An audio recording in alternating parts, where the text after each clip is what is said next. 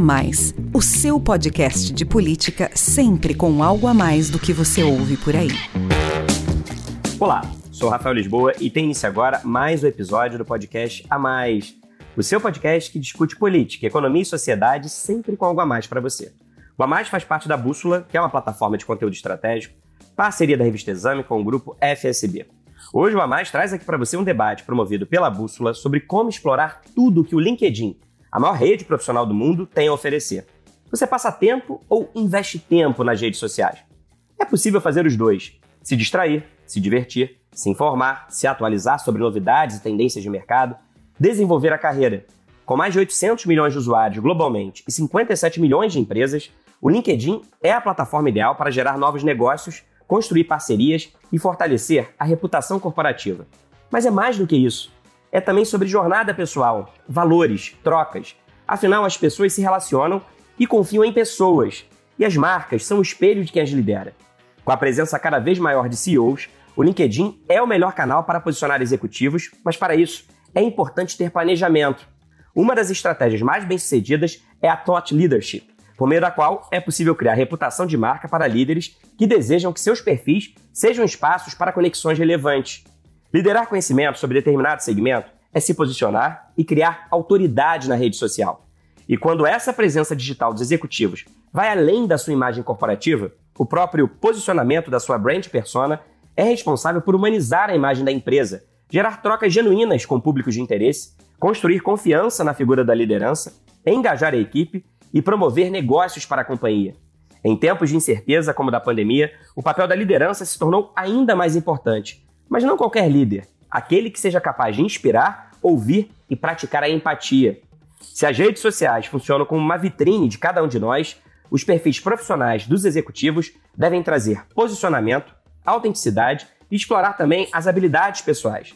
Vivemos a era da comunicação people to people. A audiência se interessa por uma troca mais humanizada, próxima e acessível. Oito em cada dez consumidores querem comprar de empresas que defendem propósitos alinhados ao seu estilo de vida. E por isso, os executivos têm se tornado, profissional e pessoalmente, vetores das marcas. O Grupo FSB é líder no mercado de comunicação e referência na gestão e condução desse tipo de trabalho no LinkedIn. Hoje é responsável por mais de 100 perfis de executivos para grandes empresas como Alelo, JBS, Ambev, Cosan, Axê, Descomplica, Sul América, Livelo, entre outras. Em uma hora de live no YouTube da Exame, foi debatida a importância da estratégia de Thought Leadership para o posicionamento digital de executivos e foram dadas dicas de como aproveitar todas as potencialidades do LinkedIn, rede que somente no Brasil já tem mais de 53 milhões de participantes. Me acompanharam no bate-papo Ana Moisés, diretora de vendas do LinkedIn para a América Latina, e Poliana Miranda, sócia-diretora de integração digital do grupo FSB. Vamos ouvir. Vou começar então a nossa conversa aqui pedindo para a Ana dar um panorama do LinkedIn, que é a maior rede profissional e de negócios do mundo, para a gente explorar tudo que a plataforma tem a oferecer, é importante a gente conhecê-la bem. Quais são as principais características dessa rede social? O que nem todo mundo sabe sobre ela e deveria saber. Por exemplo, eu destaquei aí na abertura que o LinkedIn é conhecidamente um espaço para tratar de carreira e trajetória profissional, mas é também sobre jornada pessoal, valores, habilidades emocionais, e nem todo mundo ainda percebeu isso. Conta então mais para a gente sobre o LinkedIn e sobre o perfil da rede aqui no Brasil, Ana. Então, vamos lá, Rafa. Eu acho que tem, tem uma coisa que eu acho que muitas pessoas ainda não sabem. O LinkedIn, além de ser uma rede profissional e ter crescido como uma rede hoje super confiável de conteúdo, né? Então, assim, hoje a gente é uma fonte de conhecimento, a gente é uma fonte de aprendizado, de troca. A gente também é uma ferramenta excepcional uh, para quem é de marketing, para gerar leads, uh, ah, para fazer posicionamento de marca, para fazer gestão de crise. Então, assim, o LinkedIn vem nos últimos anos uh, se tornando uma plataforma de publicidade extremamente poderosa. Inclusive, assim, quem, quem acompanha os dados de balanço do LinkedIn vai ficar surpreendido uh, como essa linha de negócio, que é a linha de negócio de advertising, tem crescido muito.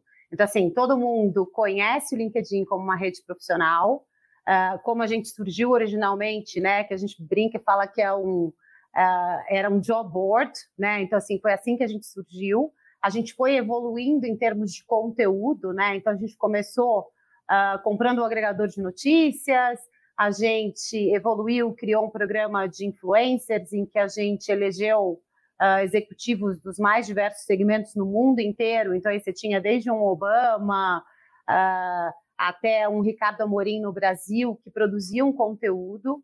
E aí, em algum momento, a gente resolveu, inclusive, que a gente deveria abrir a possibilidade para as pessoas de produzirem conteúdos mais longos, é quando a gente lança artigos. E o Brasil está sempre na maior parte dos betas, porque o engajamento da plataforma no Brasil é muito grande. E assim, foi uma explosão, uh, e isso só vem crescendo. Então, assim, o número de artigos cresce todos os dias, o engajamento dentro da plataforma vem crescido muito. Uh, o LinkedIn também acabou comprando há uns anos o Linda, que era a maior plataforma de ensino à distância através de vídeo.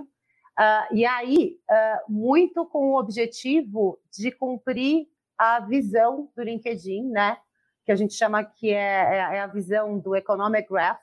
Então, o LinkedIn tem a ambição de que a gente vai, em algum momento, ter mapeado todas as empresas, todos os profissionais, todos os empregos, uh, enfim, possibilidades de trabalho, todos os skills, né, todas as competências que são necessárias uh, para você conseguir, uh, conseguir, na verdade, ter essas posições, conquistar essas posições de trabalho, uh, tudo que existe em termos de conhecimento e curso disponível. então, assim, desde cursos técnicos, faculdades, cursos online, para que as pessoas consigam se desenvolver ao longo dos anos uh, para que elas estejam sempre em desenvolvimento. Então, o Economic Graph é como se a gente conseguisse fazer um mapa, né? E a gente consiga cobrir esse ecossistema que garante que as pessoas consigam continuar se desenvolvendo, que as empresas consigam ter os melhores profissionais, que os profissionais tenham as melhores oportunidades. E a gente uh, vem crescendo ao longo dos anos nesse sentido.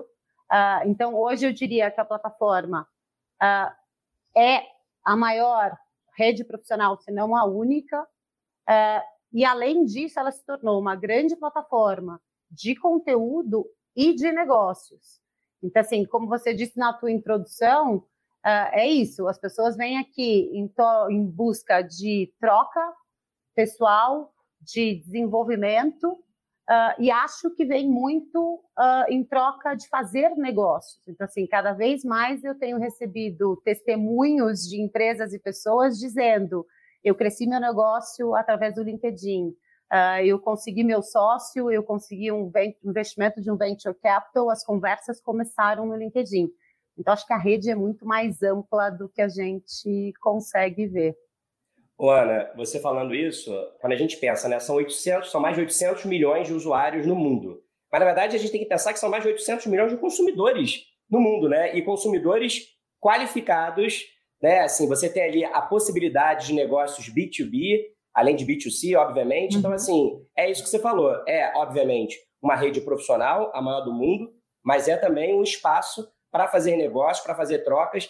É um espaço, a gente teve aqui um debate na Bússola, na Exame, sobre lifelong learning.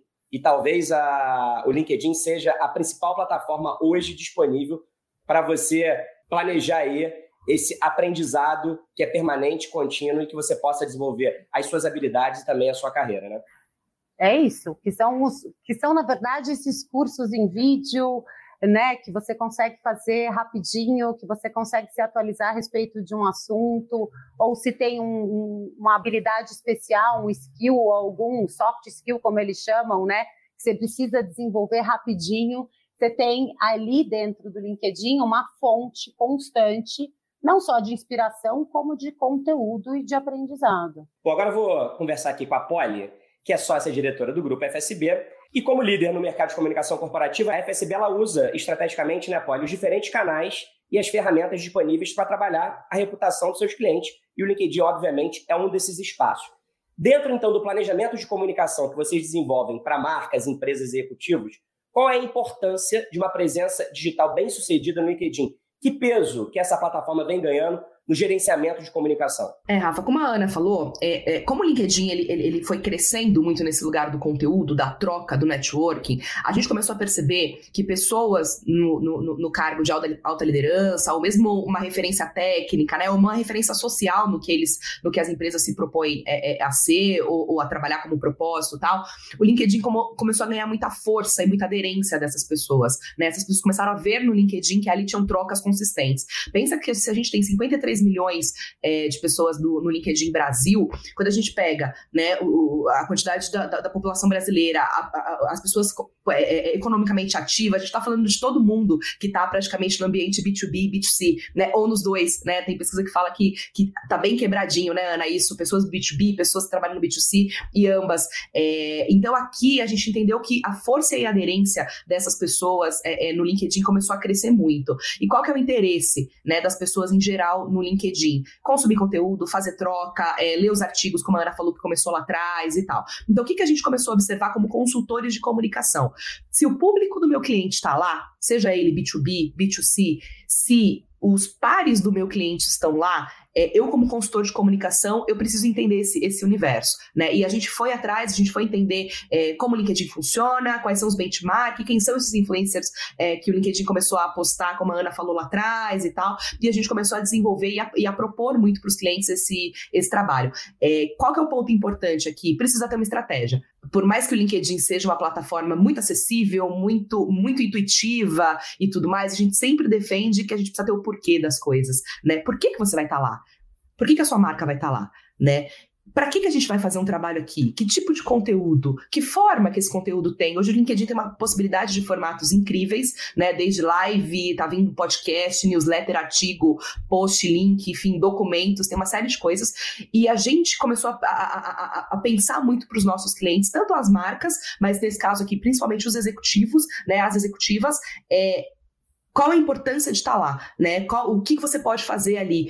Quem está fazendo o que no seu mercado. Seu mercado está sem ninguém como referência, não tem alguém relevante ali. Então, como você pode se colocar ali nesse mercado? Como você pode trabalhar atributos da sua marca? É, mensagens importantes da tua marca é, em termos de comunicação dentro desse ambiente. E o que a gente tem percebido é, é, é muita gente é, é, foi para lá, né, nesses últimos quatro, cinco anos, o aumento das pessoas em, em, alta liderança, em cargo de liderança foi muito grande. Praticamente todos os nossos clientes hoje estão de alguma forma lá, seja pessoalmente ou a gente ajudando eles.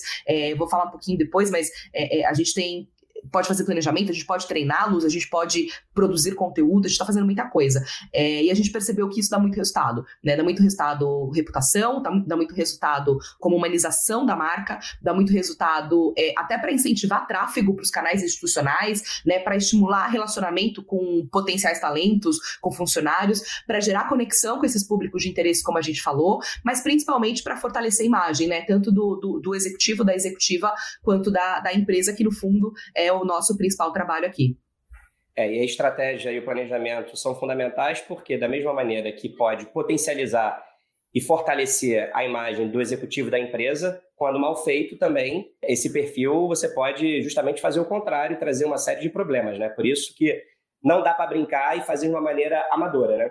É isso, pode potencializar coisas muito boas, mas pode gerar riscos, né? Porque você está exposto, o que a gente fala é, é, é, é como se você estivesse num grande evento do seu mercado. Então, imagina que tudo que você coloca lá pode reverberar, né? Muito para o bem, então você vai ser é, é, conhecido por aquilo, você vai ser uma referência daquilo e tal, como também pode ser, né? Você precisa tomar os cuidados e tal, e o time de comunicação é, sempre pode apoiar muito, e, e, e, esse é o nosso trabalho muito hoje, apoiar muitos é, é, é, as pessoas executivas nesse, nessa navegada aí pelo LinkedIn, pelas possibilidades que o LinkedIn pode trazer para o negócio deles, que é cada vez mais relevante. Ô, Polly, já que você também é uma especialista no assunto, eu vou passar a palavra para você, para você também fazer suas perguntas para a Ana e a gente tornar essa troca ainda mais dinâmica.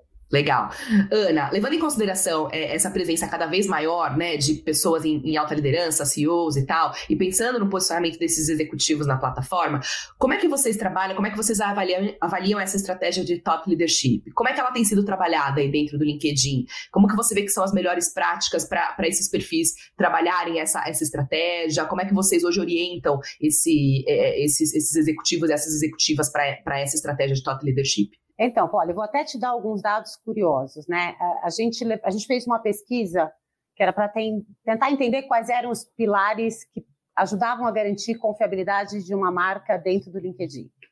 E a pesquisa diz que uh, 83% dos, dos, tomadores de decisão dizem que thought leadership passa confiança. Então, o que acontece é, uh, sem dúvida nenhuma, toda a estratégia de conteúdo hoje passa por uma estratégia de thought leadership. Por quê? Porque uh, as pessoas dizem que a presença de uma empresa numa rede social mostra que a empresa está disposta à, à, conversa, né? Então, assim, ela está ela tá disposta à troca, né? Os usuários dizem que confiam mais quando seus pares estão uh, dando a opinião deles. Então, o fato é que Thought Leadership virou o centro, de certa forma, de comunicação das marcas. Uh, e como o Rafa falou no começo, existe uma necessidade enorme de você humanizar as marcas, né? E na hora que você traz a liderança para o centro, na hora que você dá voz a ela, o que acontece é que você aproxima as pessoas, uh, as outras empresas da sua empresa.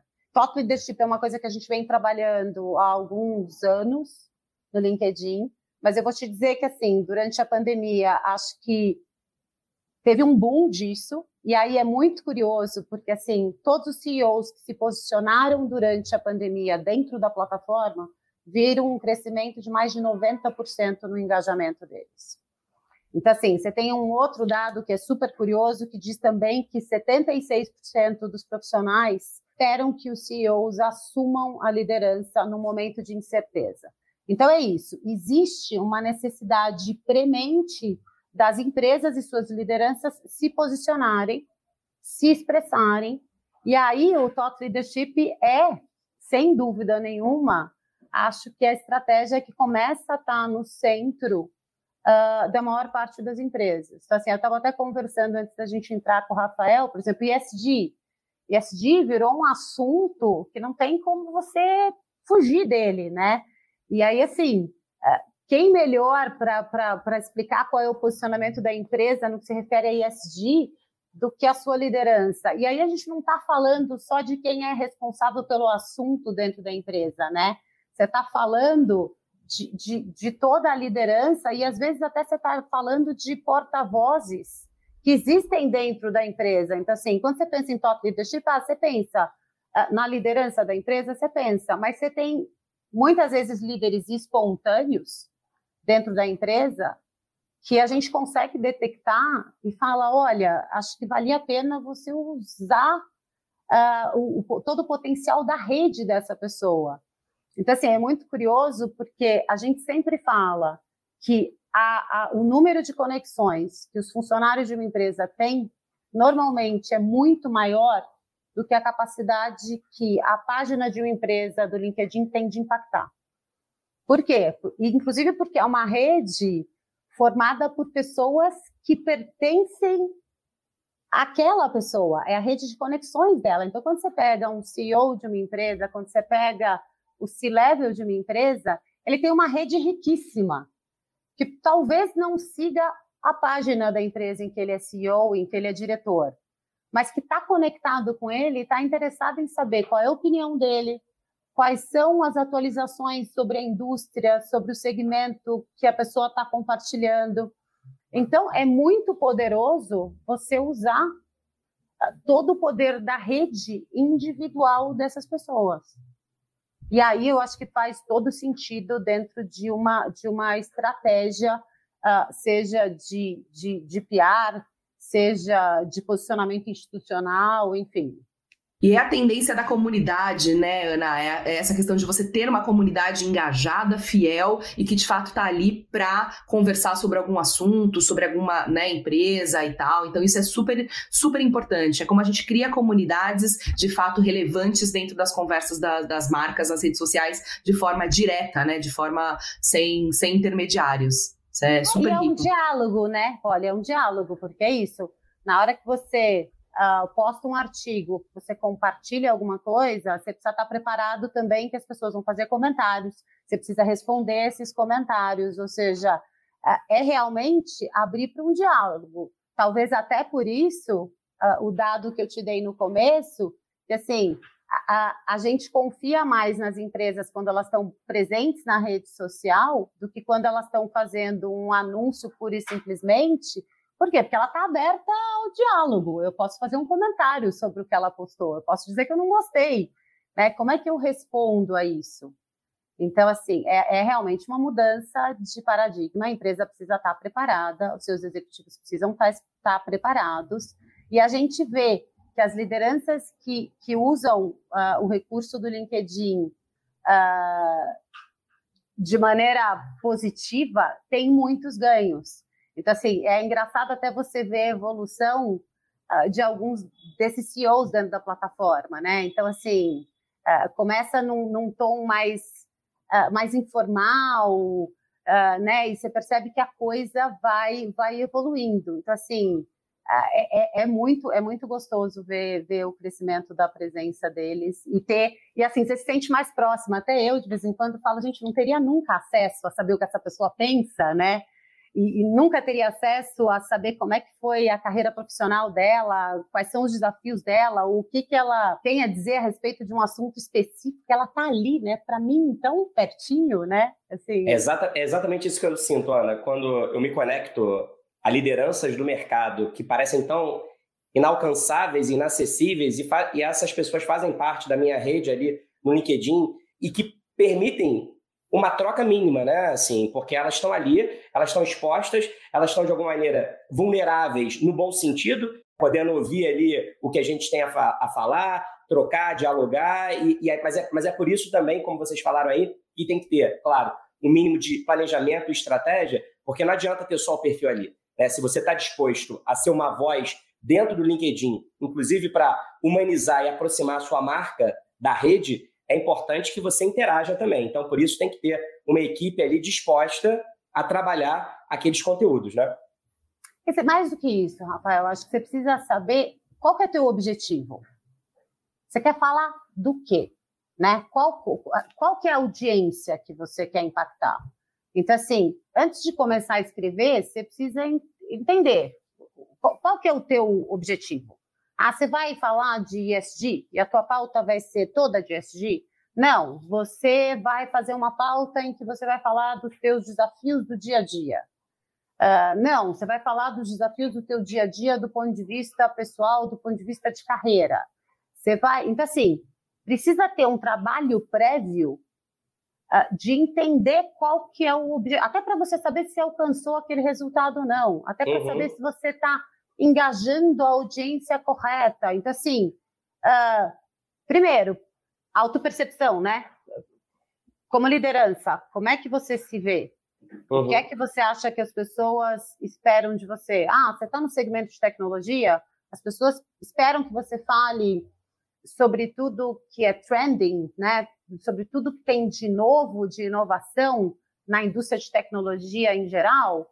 Uh, você está no segmento de finanças, ah, o que, que as pessoas esperam? As pessoas esperam que você fale um pouco da explosão de fintechs, uh, porque assim, não é só a respeito de você, não é só a respeito da empresa onde você atua, mas é a respeito do segmento onde você está e muitas vezes de qual é a causa que você defende ou qual é o posicionamento que você defende? Ah, então você acredita que tecnologia transforma, humaniza, uh, desenvolve as pessoas. Então, assim, do começo, e aí a Polly pode falar melhor do que eu, com certeza, porque ela deve lidar com isso todo dia, que é como é que ela pega o executivo e, e tem uma conversa com ele para entender onde é que ele vai realmente gerar impacto como é que ele pode liderar conhecimento, né? E conhecimento é esse, né? Porque nesse mar de informações aí, como é que aquilo que você tem a dizer é diferenciado e pode chamar atenção e engajar a audiência. Então, vou até aproveitar que a Ana provocou aí você, Polly. Pensando então essa questão aí de thought leadership, como é que o grupo FSB tem utilizado essa estratégia de posicionamento de executivos no LinkedIn? Existem produtos específicos focados em thought leadership? Como é que vocês trabalham essa questão? Isso que a Ana falou é super importante, porque acaba que quando a gente recebe um executivo, uma executiva que quer, que quer se posicionar no LinkedIn, a gente quase precisa fazer isso que a Ana falou, né? Uma imersão né? na marca do executivo, né?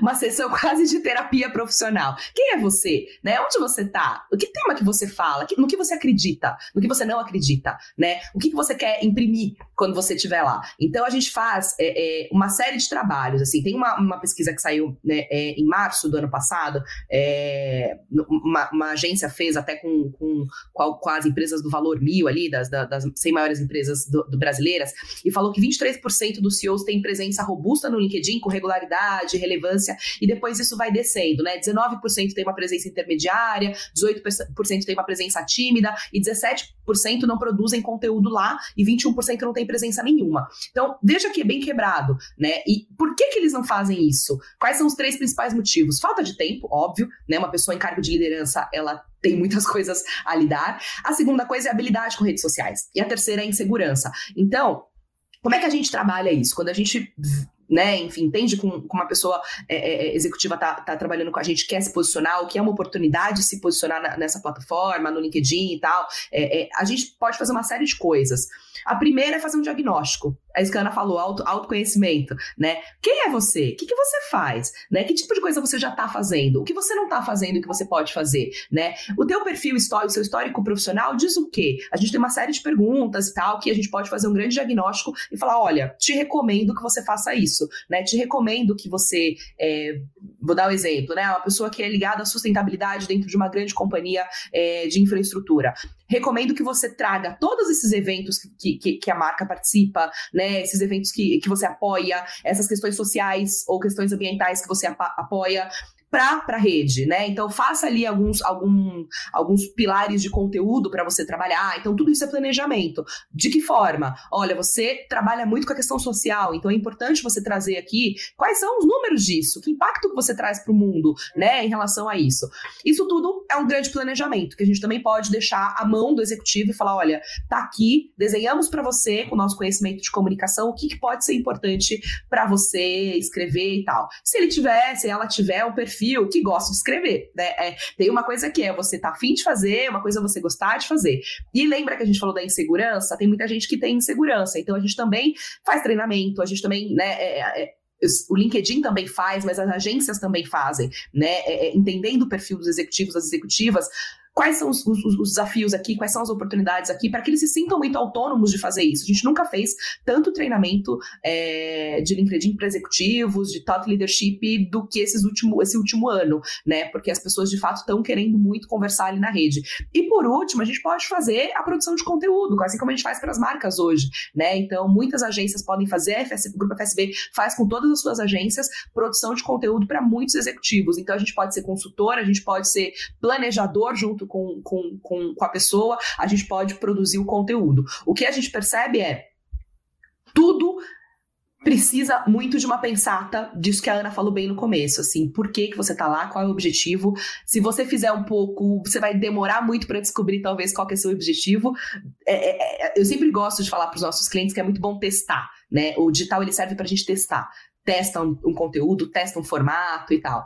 Você pode demorar para chegar lá, né? Você pode demorar para testar e testando formatos, testando é, formas de fazer. E quando você tem, né, um time de comunicação, uma agência de comunicação e tal por perto, pode te ajudar a chegar lá mais rápido, porque a gente já está estudando o LinkedIn, a gente treina nosso nosso time é, constantemente, a gente é muito próximo do LinkedIn, então a gente consegue ali é, determinar e, enfim, dar dicas, dar, dar boas práticas ali do que qual, quais são os melhores recursos técnicos e estratégicos para chegar de novo no objetivo objetivo que, que cada pessoa vai determinar aí para a tua presença no LinkedIn. Sobre, sobre o LinkedIn, né, a gente compara com as outras redes sociais, como o LinkedIn é uma rede profissional e você está ali no meio dos seus pares, né, e também é, em contato com pessoas que você admira profissionalmente, lideranças com as quais você sonha um dia trabalhar, não dá para nenhum conteúdo ser gratuito, assim, né? Não dá para simplesmente você, ah, quero postar qualquer coisa, porque tudo que você colocar ali, de alguma maneira, vai ser avaliado e julgado pelos seus pares. Não sei se foi a Polly ou a Ana, uma das duas falou aqui agora, que é como se você estivesse numa grande convenção do seu segmento e tudo que você disser ali vai ser, vai ter algum tipo de impacto, né? Então, por isso que é, é importante pensar, planejar antes de sair postando. É isso. O que, que eu tenho a dizer e por que, que eu quero dizer aquilo? E aí, Ana, então, eu sei que tem muita gente que está assistindo aqui que quer dicas objetivas, práticas, de quais aspectos devem ser levados em consideração na produção de conteúdo e interações no LinkedIn. Três dicas mais gerais a que a gente tem que ficar atento na hora de publicar no LinkedIn. Quais são essas orientações e recomendações? Então, acho que uma que você falou desde o começo é a história da autenticidade, né? Então, assim, o, o, tudo que você produz de conteúdo no LinkedIn tem que ser extremamente autêntico, ou seja, ele tem que, ele tem que realmente ser fiel e fidedigno a quem você é como pessoa e como profissional. Uh, outra coisa que a gente fala é que regularidade gera consistência. Então, assim, é importante que você produza conteúdo com regularidade. Então, assim, uh, você vai se propor a fazer isso, você vai se propor, de repente, ah, eu vou publicar, sei lá, toda segunda-feira do mês, ou toda segunda-feira. É interessante você ter na tua cabeça, inclusive, um calendário, né? Ou seja, sobre o que mais ou menos que você vai falar, né? E aí a gente, a gente sempre, a gente sempre brinca que você pode falar sobre o que você está lendo, uh, sobre um ponto de vista bem humorado, sobre alguma notícia. As pessoas gostam do que a gente chama de behind the scenes, né? Então assim, o que, que acontece por trás para que para que o teu negócio aconteça? Uh, o, o, o, qual que é o, backstage de alguma situação que você viveu? Uh, as pessoas gostam de saber a sua opinião sobre uh, eventos. As pessoas gostam da, da questão de compartilhamento de, de, conquistas. E tem algumas coisas que são muito curiosas. As pessoas gostam de lista, né, gente? A lista dos livros que eu li, a lista dos melhores eventos, a lista das tendências. Assim, acho que no fundo, no fundo, existe uma expectativa por receitas de bolo, né? Então, assim, todo mundo sabe, fica, todo mundo espera todo ano a lista dos livros que o Bill Gates leu. Uh, uh, e tem vários outros que são famosos, de gente que coloca, uh, sei lá, a lista das notícias do ano, a lista das previsões que não aconteceram. então, assim, de novo, acho que a gente tem que respeitar muito o nosso tom e a nossa personalidade. Mas o fato é que, assim, tem público para tudo. Tem público para artigos mais densos, né, mais técnicos. Mas o fato é que toda vez que você tem o lado, a tua visão pessoal atrelada a alguma experiência, a chance de engajamento é muito maior. Ou quando, por exemplo, você vai, sei lá, todo mundo que foi ao South by Southwest e assistiu alguma palestra, assistiu alguma coisa e vai lá e coloca o que, que a pessoa viu, como é que ela se sentiu e quais são as consequências daquilo, porque aquilo abre o diálogo, assim, traz a oportunidade para as pessoas de ter acesso a um conteúdo uh, de certa forma já esmiuçado. Então, assim, a dica é autenticidade, uh, frequência, uh, e acho que um calendário, né, uma, uh, um calendário, ou pelo menos uma lista dos conteúdos que você quer trabalhar durante aquele ano, são o que fazem a diferença se você olhar das pessoas que têm sucesso dentro da plataforma. E aí vale dizer que você tem gente que surge dentro da plataforma que nem são os óbvios, né? Então, assim, a gente tem os top voices, que são pessoas que tem um engajamento uh, enorme dentro da plataforma e que começaram a escrever sem necessariamente terem uma posição de liderança em algum lugar. Então, eu nunca vou esquecer que teve um, um, uma pessoa de uma agência de criação, que é um redator incrível, então, obviamente, ele tem essa facilidade porque ele é um redator. E um dia ele falou para mim: Ah, Ana, quero começar a escrever no LinkedIn. Eu falei: escreva. E assim, os textos dele são ótimos, sempre remetendo à publicidade, à carreira dele, às situações. E um dia ele recebeu um e-mail nosso dizendo que ele tinha virado top voice. Ele falou: Ana, isso tem dedo seu? Eu falei: não, não tem nada a ver com isso. Eu nem sabia que você tinha ganho top voice. Uh, tem o caso de um, de um ex-campeão de, de tênis, um tenista, uh, que também começou a escrever, e aí ele sempre alia esporte a negócios. E aí, quando você vai ver, ele ganha uh, ele dá uma perspectiva diferente àquele conteúdo dentro da plataforma e ele também ganha uma relevância enorme. Uh, então, assim, é difícil dar uma dica, né? Então, por isso que é, eu perguntei a lista de dicas, já que todo mundo gosta de lista, né? De lista.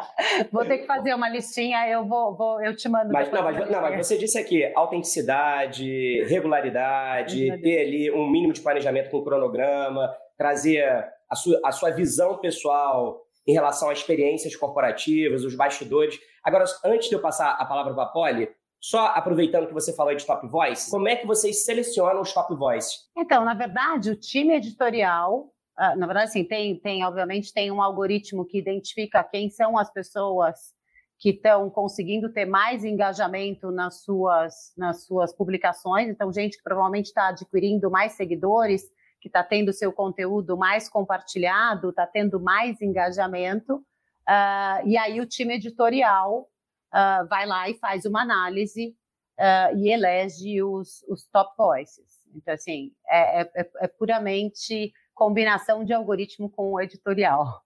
E é o impacto que a pessoa tem na rede, né? É, eu ia te perguntar isso, Ana. A gente fala muito aqui é, que tem três é, é, coisas que, que ajudam muito a, a, a, ganhar relevância, né? Que é compartilhar isso que você falou, né? Ideias e conhecimentos relevantes, né? Então, saber que não é só sobre sua marca, não é só sobre você, é sobre o que está acontecendo também no seu mercado e tal. Promover essas trocas, né? Significativas, então também não adianta ficar só falando sozinho, né? É legal você acompanhar o que os outros estão falando, interagir, até porque o algoritmo, né? Como você falou, o algoritmo se alimenta de interações, não tem outra, outra uhum. forma dele entender o que, que é relevante ou não, é, e tratar de temas importantes e atuais. A gente vê muito isso, assim, quem está na pauta, quem está é, aconteceu alguma coisa relevante para a sociedade e coloca isso na rede, é, também começa a ter mais relevância, porque a pessoa né, tá navegando lá no feed e fala, opa, era isso que eu queria ler. Eu queria ver a opinião da Ana sobre, né, enfim, a mudança da liderança na, na, né, na, nos, nos, times de top voicers esse ano, sei lá, né, a lista que saiu dos top voicers, eu quero, queria ouvir ouvir a Ana sobre isso e por aí vai. É, e aí eu queria te perguntar um pouco nessa, nessa linha, né? Tendo com base aí os perfis de executivos, não só o Top Voices, mas é, é, dos todos os executivos que você hoje considera, né? Que o LinkedIn considera cases de sucesso, quais são as, as similaridades entre eles que podem ser usada por, usadas por outras lideranças que estão começando esse trabalho e tal? O que, que esses perfis aí têm, é, é, é, esses perfis campeões, campeões têm de em comum, assim? O que, que eles fazem muito bem feito? seria essa coisa de postar com frequência tal, ou tem mais alguma coisa que eles fazem que chama muita atenção da, da rede como um todo e que todo mundo pode se inspirar um pouco? Eu acho que tem, eu acho que tem uma coisa da autenticidade e de você trazer a tua experiência pessoal. Então acho que é isso, é, é, é quando a liderança consegue se aproximar das pessoas, né? Então assim é, é, é muito nítido você ver, por exemplo, a, a Luísa Trajano escrevendo, né? Você vê o Benchmall escrevendo, uh, assim, tem, tem ali um tom pessoal, tem, assim, é, é, é, muito curioso, é aquilo, a gente se sente próximo. Você é, não acha que alguém escreveu aquilo para aquela pessoa? Você acha que ela foi lá e ela escreveu mesmo, de, de coração? Uh, você tem a sensação de que se você interagir com ela, ela vai te responder. Então, assim, tem um, tem um carisma, nitidamente tem ali um, um, uma vontade de estar contribuindo com o outro. Então, assim, uma verdade, né? Uma verdade. Então, assim, é, é, é, é difícil você explicar o que, que faz um ser mais bem sucedido que o outro. Eu acho que tem, tem, tem mais a ver com o que ele aporta de valor para quem está para quem tá lendo aquele conteúdo. Uh, então, assim, a pessoa não está lá com o objetivo de te impressionar, ou de simplesmente construir a marca pessoal. Ela está ali genuinamente defendendo uma causa. E aí você percebe que tem, tem que ter consistência na causa, né? Então, assim, ah, sei lá, é uma liderança feminina, ela, ela, ela, ela realmente você vai perceber em quase tudo que ela produz que tem um tom de defesa da, da presença e do desenvolvimento de liderança feminina ah, é, tem uma preocupação com o desenvolvimento sustentável. Então, assim, tem a ver com a questão da consistência, né?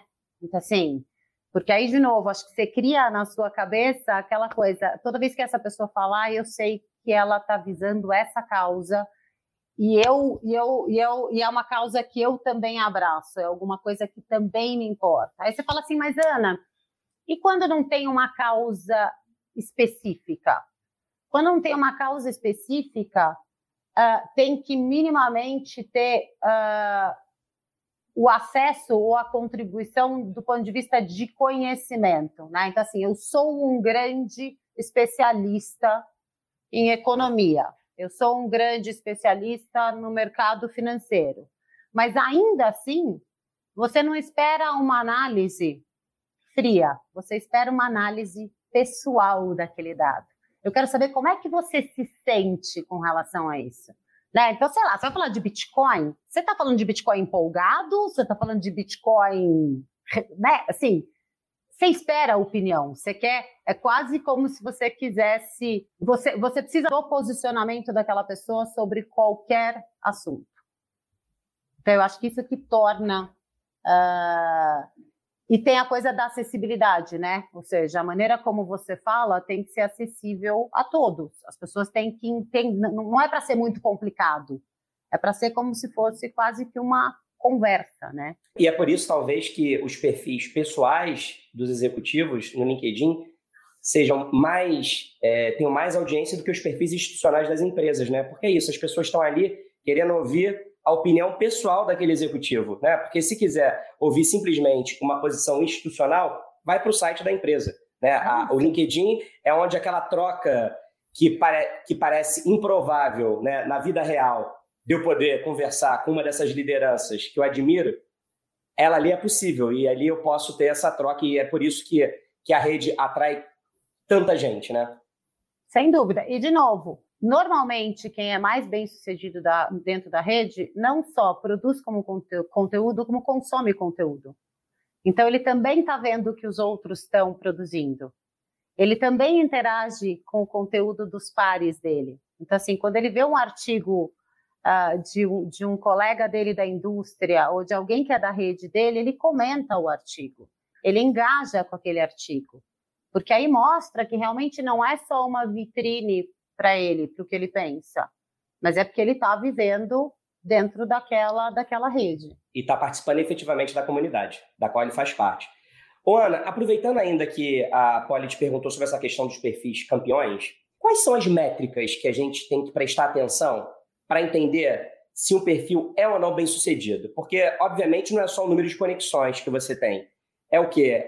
É o engajamento, é, é a audiência. Que indicadores são esses que quem quer entender melhor o funcionamento do LinkedIn tem que prestar atenção? Então, cada um tem acesso no seu perfil a ver o perfil das pessoas que estão te seguindo, né? Então, uh, para cada publicação que você faz, você sabe quantas pessoas engajaram. Você consegue ter uma análise, de certa forma, de qual é o perfil das pessoas que estão engajando com o seu conteúdo. Então, aí é uma boa análise para você fazer e dizer, engraçado, né? Para esse conteúdo, a, a, audiência que mais engajou foi essa. É, será que era essa a audiência que eu realmente queria impactar?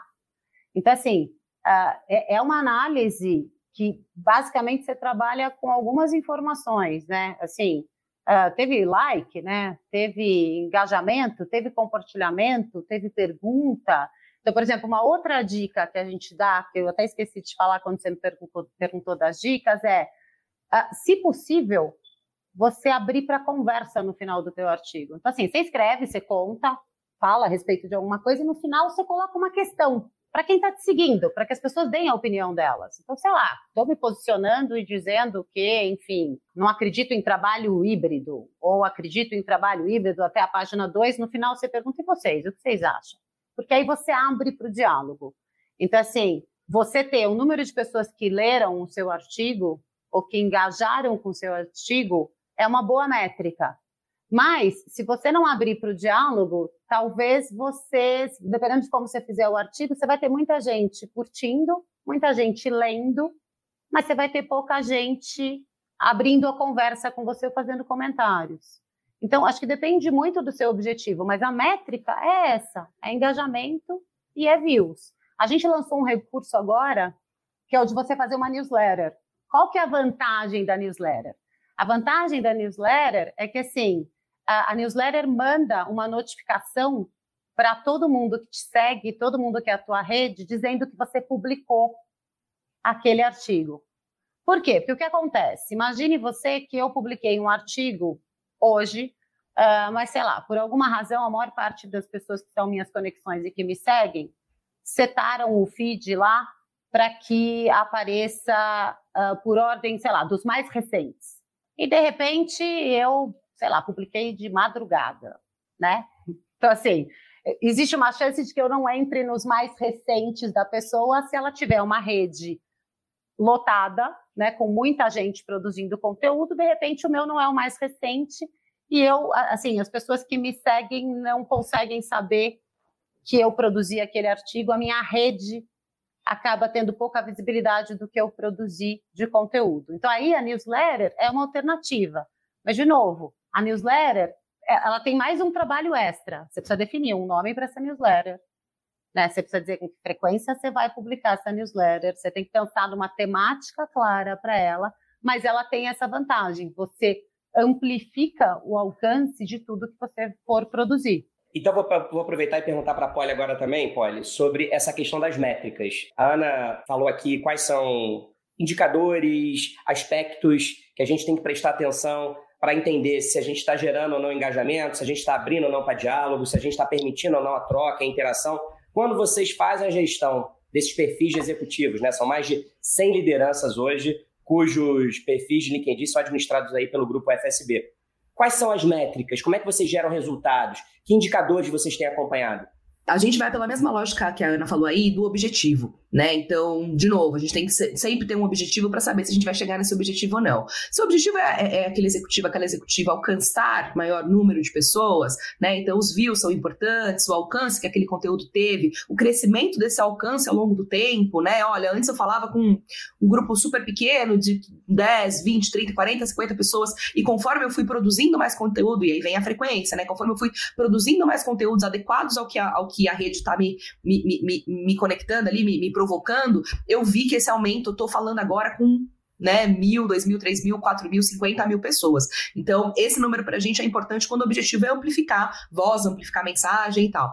engajamento é o outro, né? Engajamento é um que também a gente olha muito quando a gente quer que as conversas tenham profundidade, que as conversas tenham trocas e tal. O que a gente tem feito nesse trabalho é, com, com, pensa que são 100 executivos e executivas, é muita gente, cada um vai ter um objetivo, cada marca né, tem o seu, a sua defesa, a sua causa, é fazer algumas coisas. Então, observar o trabalho é, por meio de relatórios, esses, todos esses, esses, esses números que o LinkedIn imprime para a gente, a gente traz com análises para o nosso cliente, e a gente criou uma, uma métrica também com o nosso time da FSB Inteligência, é, que chama, uma métrica, não, desculpa, um, um índice, né, que chama RISE, que ele faz uma combinação tanto desses índices é, é, quantitativos, né, que o LinkedIn nos dá, então, é, é, impressões, a, o engajamento, com uma análise também de um time de especialistas sobre o que você queria lá atrás como objetivo. Você está imprimindo nessas conversas?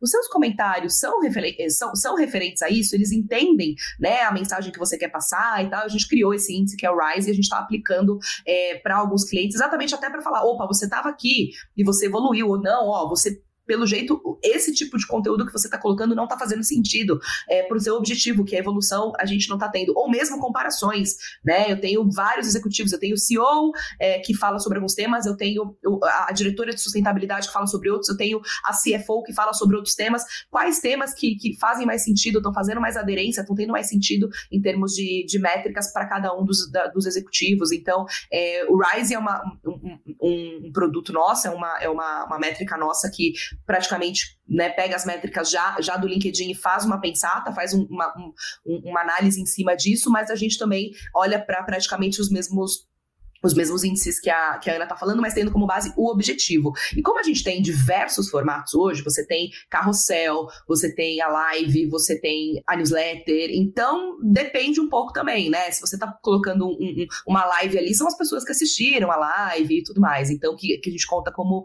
como de fato engajamento ou, ou impressão ou ali impacto é, direto de pessoas que acompanharam aquele conteúdo. Eu quero fazer uma pergunta para vocês duas sobre a pandemia.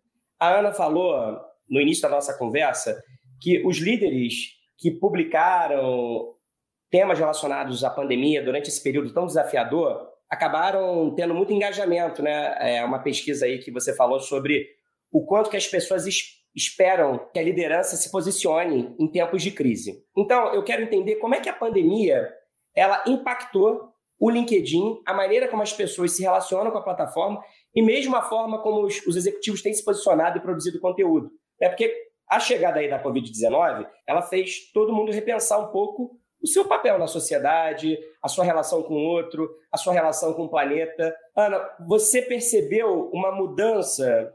Quer dizer, além, além obviamente, de tratar do tema em si da pandemia, você percebeu uma mudança na produção e no compartilhamento de conteúdos no LinkedIn a partir da chegada do coronavírus?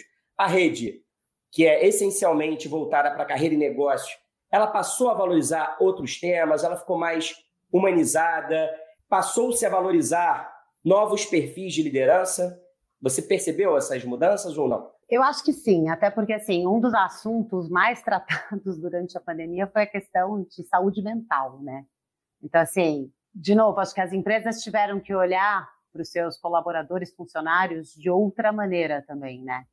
Então, assim, a gente discutia até técnicas de como é que você cria essa conexão com essas pessoas, né?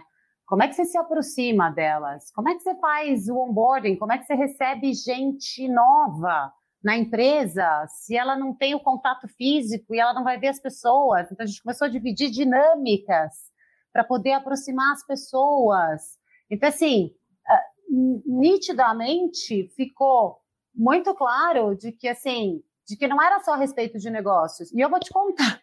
Vou te contar uma experiência pessoal. Quando explodiu a pandemia, a orientação para o time era: liguem para os clientes e perguntem como eles estão. Assim, eu não queria saber se, se eles iam investir, se eles não. Eu queria saber como é que eles estavam, né? Depois de um certo tempo, você queria saber se tinha gente que tinha perdido o emprego, como é que a gente podia ajudar. Então, assim, isso reverbera dentro da plataforma? Sem dúvida nenhuma. E eu ainda brinco e falo, a, a gente virou cafezinho, né? Então, assim, né? Você precisa, as pessoas começaram a pingar umas às outras, a perguntar, tá tudo bem? Tá tudo bem por aí? Como é que estão as coisas? Uh, então, assim, acho que essa, essa mistura, né? Casa, trabalho, né? É isso, meu cachorro vai latir, assim, as pessoas começaram a compartilhar os seus colegas de, de trabalho, que são as crianças ou que são os cachorros. Então, assim, é muito engraçado porque, de novo, acho que vida profissional e pessoal acabaram coincidindo. Então, assim, você trouxe sim um pouco da nossa casa para dentro da rede? Sim, acho que, acho que sem dúvida, acho que é um caminho sem volta. Uh, acho que as lideranças que, que se mostraram mais abertas uh, ah, para não só, né, de certa forma, apoiar uh, seus funcionários, seus parceiros de negócios, né? Eu vi gente ajudando uh, seus fornecedores. Então, assim, tinha uma corrente ali, uma iniciativa para você continuar mantendo o ecossistema funcionando. Olha, e no caso aí do grupo FSB, pensando o conteúdo que vocês passaram a planejar para os clientes, inclusive dentro do LinkedIn, como é que a pandemia impactou essa estratégia? A gente percebeu um comportamento muito parecido com o que a Ana falou. Você não tem mais evento corporativo né? Você não tem mais as rodas do café, você não tem mais encontro, às vezes, de liderança que ia, né? Óbvio, pela, pela vídeo, mas você não sabia, né? Se tem um tempo, porque tem daqui uma hora tem outro e tal. Então, o que a gente percebeu é que vários momentos vieram para cá. E isso, né, vira de novo uma oportunidade para conversar, né, para uma pessoa de alta liderança conversar com um grupo muito grande de, de de colaboradores que talvez ele, ele teria acesso num grande evento de, de convenção de vendas, né? Então, é, é, e que ele não vai conseguir conversar um a um e por aí vai. Então, o que a gente percebeu aqui internamente é que o volume de conteúdo, a gente tem esse dado que de 2019 para 2020, o volume de conteúdo produzido pelos nossos clientes aumentou em 50% né? E o volume de interações, de conversas, né? E, e, aí eu tô falando de comentários e tal, aumentou 55%. Veio todo mundo para cá, né? Então, é, o que a gente percebeu é algumas, algumas, como a Ana começou falando, algumas áreas que talvez estavam um pouco mais distantes do LinkedIn se aproximaram demais. Saúde, né? É, é, é é, é, apps e plataformas que a gente trabalha aqui, algumas startups que têm a ver com bem-estar, tem a ver com saudabilidade, tem a ver com longevidade. Então, alguns temas que estavam um pouco, ah, não, LinkedIn talvez não é para mim, não, é para você sim, é para você mais ainda agora, né? E aí, de novo, algumas outras outras outras outros negócios, outras indústrias é, que ainda não tinha entendido o LinkedIn como uma super ferramenta de marketing, de negócio, falou, cara, eu só tenho online agora, o que, que eu vou fazer? Eu vou acelerar o meu e-commerce e eu vou trabalhar LinkedIn B2B, né? Eu vou acelerar o meu, o meu, meu né, e-commerce, minha, minha plataforma de venda pelo, por outros canais, por mensageria e qualquer coisa que seja, e vou fazer campanhas dentro do, né, da, da, do, do, LinkedIn, porque o LinkedIn ele tem, como a Ana falou lá no começo, uma, um, uma capacidade de entender quem são as pessoas que estão aqui dentro muito grande. Então, ele consegue encontrar. Enquanto outras plataformas sabem que existe uma poliana de 34 anos que mora em São Paulo, é, o LinkedIn sabe o que eu faço, o que eu me, me, me, formei. Nesse caso aqui, se eu sou mãe do Caetano, se eu não sou mãe do Caetano, porque a gente agora, né, como a Ana falou, traz coisas da nossa vida para cá. Então, você, né, o LinkedIn sabe tudo de, né, da pessoa profissional. E o B2B é uma questão. É, é, a Ana, eu e a Ana conversamos ontem sobre, sobre essa questão do B2B e B2C. O B2B, é, o negócio B2B, ele é mais humanizado do que a gente pensa. É pessoas conversando com pessoas. E quando você traz isso para um ambiente online, você aproxima demais quando você faz um trabalho dentro do LinkedIn bem feito, né? Então a gente percebeu isso, assim. Todo mundo que estava, ah, talvez o LinkedIn, não sei, acho que eu vou para outro lugar, falou, não, aqui tá todo mundo, eu preciso estar aqui. Sabe aquela grande, grande festa, né? Aqui nesse caso, o grande, o grande evento, que seja para vários mercados. Todo mundo veio para cá, né? Todo mundo falou assim: opa, FSB, ou Loures, ou Juste, me ajuda aqui, porque eu preciso entrar nesse grande evento, eu não sei como entra, quanto custa, o que, que eu tenho que fazer lá, se tem stand, se eu tenho, né, fazendo uma analogia ali ao, ao, ao, mundo físico, mas se tem um stand, se eu posso ser palestrante, se eu não posso, a gente sentiu esse movimento, assim, é, é tanto do, das indústrias que não estavam, quanto questões ligadas diretamente à pandemia, né, e quanto, e quanto ali quem não estava preparado e falou, opa, agora eu preciso entrar, porque de fato é, aqui é o lugar que eu preciso estabelecer algumas conexões e gerar alguns negócios que antes não, não me chamavam a atenção. É isso, na ausência dos eventos presenciais, o LinkedIn virou a grande arena aí para a gente estabelecer essa troca e tomar o um cafezinho, fazer aquele networking que é necessário. Ana e Polly, qual que é o futuro do LinkedIn? Como é que vocês avaliam aí? O que, que a gente pode esperar de tendências, de novidades para o futuro? Ana? Eu acho, acho que o futuro passa por a gente continuar desenvolvendo a plataforma para que essa comunicação seja cada vez mais efetiva. Então, assim, a gente começa a testar formato de áudio, né? O Scott Galloway falou no South by Southwest que a gente acha que metaverso acontece por imagem e, na verdade, ele acha que o impacto é por áudio.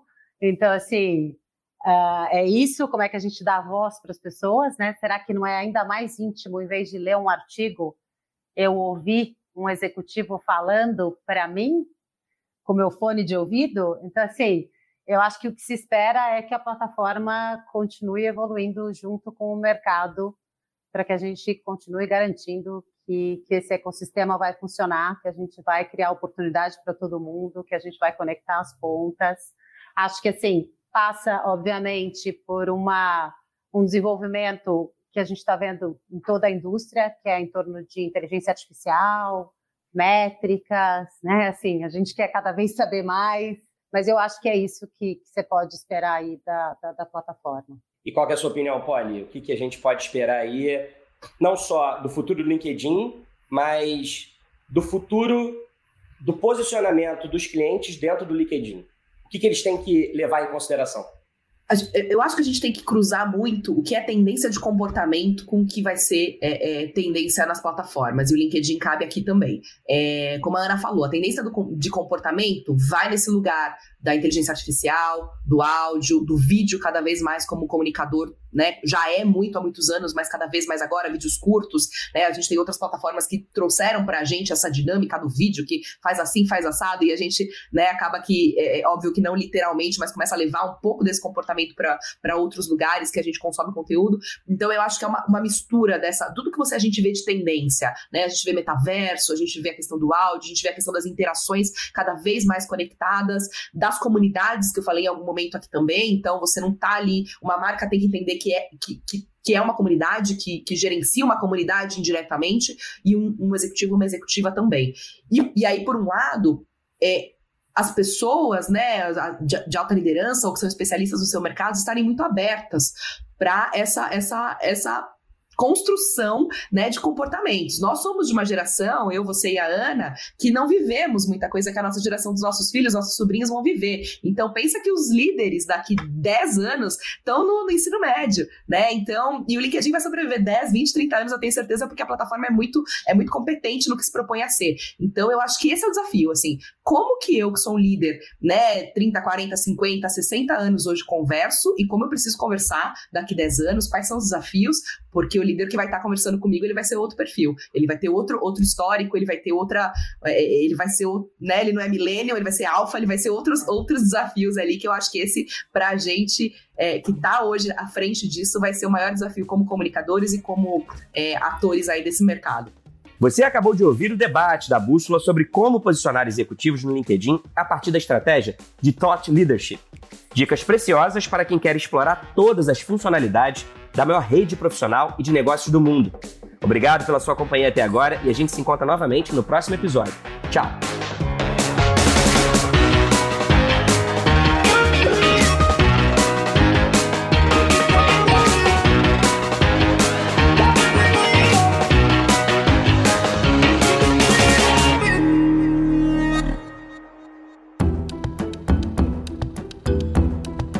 Na edição Guilherme Baldi, este podcast faz parte da plataforma Bússola, um produto do grupo FSB.